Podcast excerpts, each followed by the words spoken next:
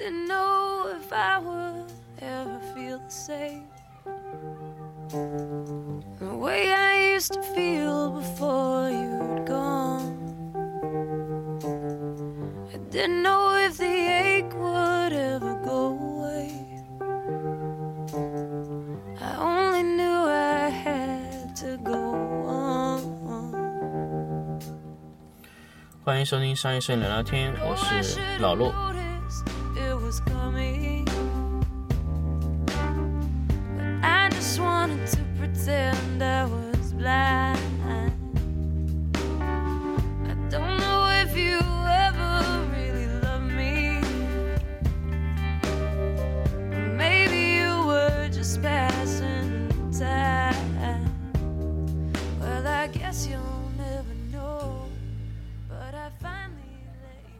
欢迎大家继续收听商业摄影聊聊天。我们这一期再来聊一个新的一个试用的一个产品啊。那么上一个这个 Loop Deck 的这个试用呢，我们是其实不建议购买。那么我们现在来聊一个建议购买。因为这次呢，这个供应商拿给我们两个产品呢，一个是 Loop Deck 的键盘，我们测试完了，终归发现还是不够好用的。后来呢，我们这个又测试一个施耐德的120毫米移轴这个镜头，这个呢，我觉得是值得购买的。但这个镜头很贵啊，你们要衡量一下你们自己会不会去买。首先，这个镜头我要跟大家说，其实和很多的用户是绝缘的，因为它不是在幺三五镜头下的，是在飞思的呃 XF 系统下面的。当然，它也可以用在飞思以前 DF 系统。那么这个镜头呢，是飞思系统下的唯一一支移轴镜头。这个镜头呢有一定年份的，它不是特别的新，有一定的时间，但是它出来的时候就是为数码而生的这个镜头，所以它不存在要去给这支施耐德镜头去升级或者进化这个镜头。那么这个镜头呢，全新的价格要三万六千八。那么我们是拿的是是一支二手啊，那那这个镜头呢，我们就首先聊一下这个这个镜头的事情。那个这个镜头的光圈我忘记了。没注意仔细仔细观察，因为我们现在其实不太注重，呃，光圈的最大光圈。我们好像我忘记这个最大光圈是多少了，但是这个镜头的使用的成像效果是非常好的。呃，而且飞思现有的机身可以识别所有的这个移轴的左摆、右摆、上移、下移的所有的这个，它可以自动换算出去，让这个飞思的后背自动去匹配这个全部的亮度。这个这个是一个非常强悍的功能啊！那是这个是应该飞思的这个供应商跟我说这个事情。你不需要再去折腾你这个相机的去做白板啊，什么样的一些东西。按照当然，这个地方其实很多人不知道，你们用移轴镜头，经过这个镜头如果摆动之后啊，每一次都需要做 LCC 做矫正。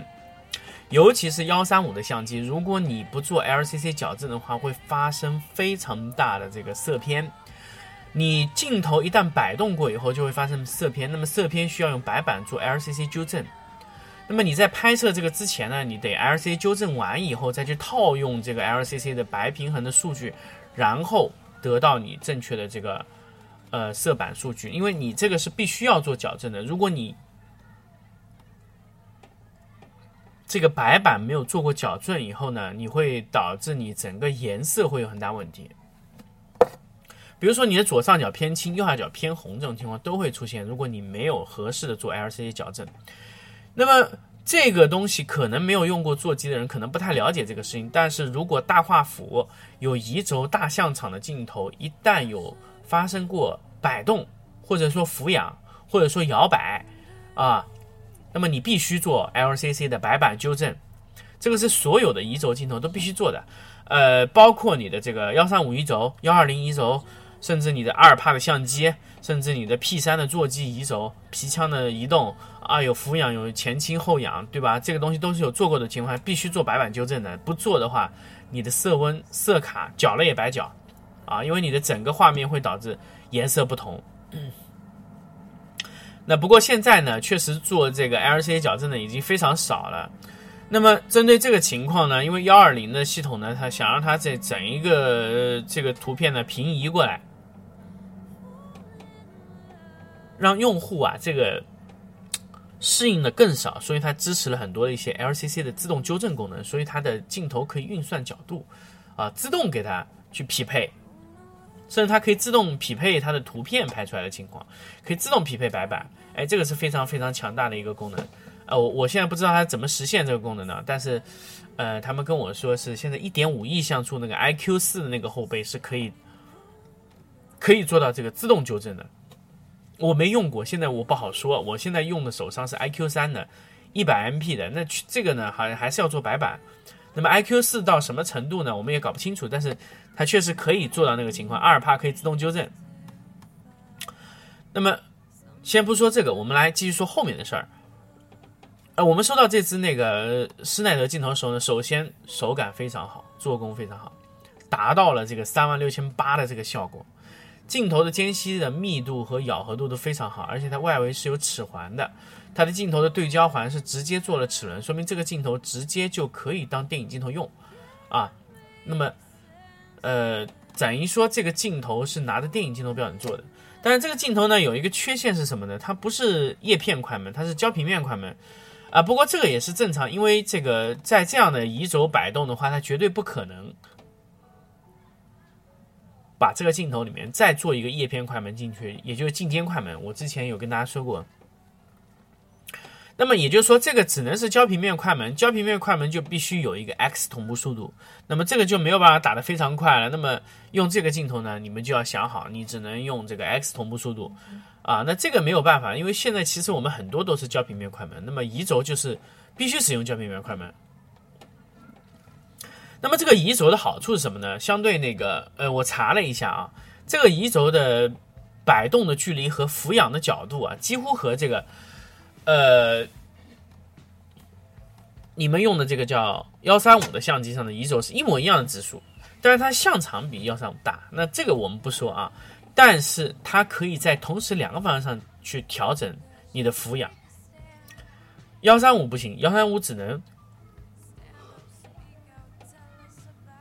横或者竖，因为幺三五确实是出现这个，它转动的角度只能旋转一次，要么是九十度，要么横向一百八十度，没有其他办法它俯仰。但是这个镜头可以，这个镜头是可以做到的，它可以随意转动三百六十度，任任意一个角度去前倾或者后仰，或者说左右摆动或者上下摆动去，可以做到这个。它可以在任何角度上摆动，但是它摆动的只有一段啊。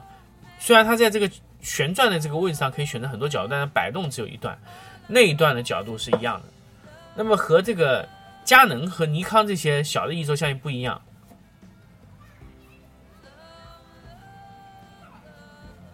小的相机呢是左右摆动是正负四啊，或者说是正负正负八度。那么这个不一样，它只有零到八，或者是零到八度，零到。八毫米，它只能这样直接一个方向摆动。那么，呃，也就是说呢，它这个镜头的角度转动需要通过调整这个转动角度环才能做到，它让它摆。啊，它这个有一个这个缺陷，确实就在这里摆着，没有办法。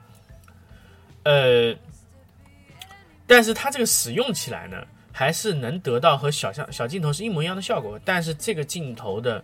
拍摄的锐度是非常高的，而且它的紫边抗逆光能力是非常强啊！